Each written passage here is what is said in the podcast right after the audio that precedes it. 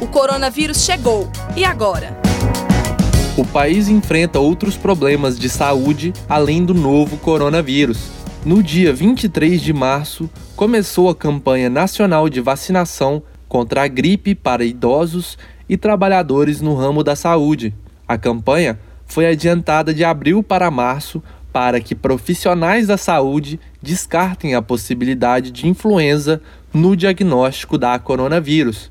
O ministro da Saúde, Luiz Henrique Mandetta, fala sobre a antecipação da campanha em entrevista coletiva no Palácio dos Bandeirantes. Se essa vacina ela me dá cobertura, ela deixa o sistema imunológico do indivíduo de 80% daqueles que tomam a vacina protegidos contra essas cepas de influenza, essas cepas virais que estão circulando, que são milhares de vezes mais comuns do que o coronavírus, para um eventual profissional de saúde, um médico, na hora que o indivíduo, um mês depois, dois meses depois, se ele tem um quadro gripal e ele informa que foi vacinado, ele auxilia muito o raciocínio desse profissional para pensar na possibilidade de outras viroses que não aquelas que são cobertas pela vacina. Além da coronavírus, o Brasil enfrenta a epidemia causada pela dengue. Segundo o Ministério da Saúde, são mais de 181 mil casos de dengue no país,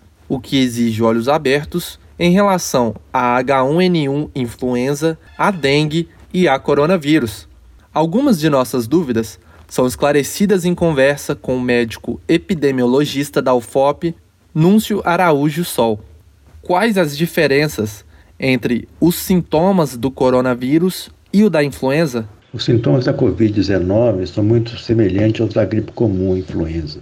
Em geral, existe uma febre que pode variar de leve a alta, uma fadiga, uma dor muscular, uma tosse seca, geralmente mais seca, algumas vezes dores no corpo e um pouco de coriza também acontecem é, dores de cabeça e o mais relevante, né, o mais diferente em relação à gripe é uma falta de ar mais intensa que incomoda bastante a pessoa com uma, uma sensação né, de opressão no peito.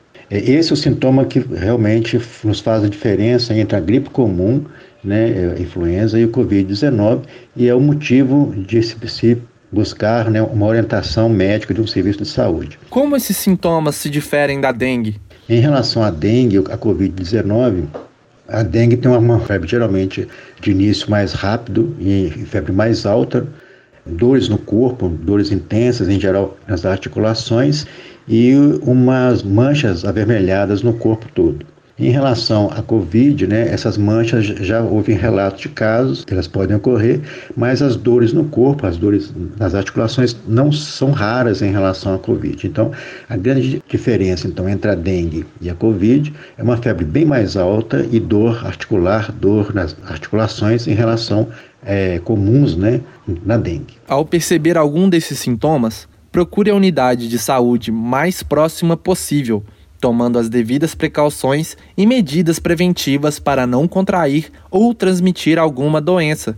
Caso ainda tenha dúvidas sobre o coronavírus, utilize o app Coronavírus, disponibilizado pelo SUS na loja de aplicativos do seu celular. Ou então, entre em contato com o Ministério da Saúde pelo WhatsApp DDD 61 número 99380031. E mais uma informação muito importante: o Ministério da Saúde pede para que pais irresponsáveis não levem as crianças aos postos de saúde para vacinação no mesmo período de aplicação nos idosos. O recomendado é que os pequenos sejam vacinados a partir do dia 16 de abril. Compartilhe esta ideia com seus amigos e familiares. Comitê de Enfrentamento ao Coronavírus da Universidade Federal de Ouro Preto. Produção, Coordenadoria de Comunicação da UFOP, Projeto de Extensão Viva Mais e Rádio UFOP Educativa.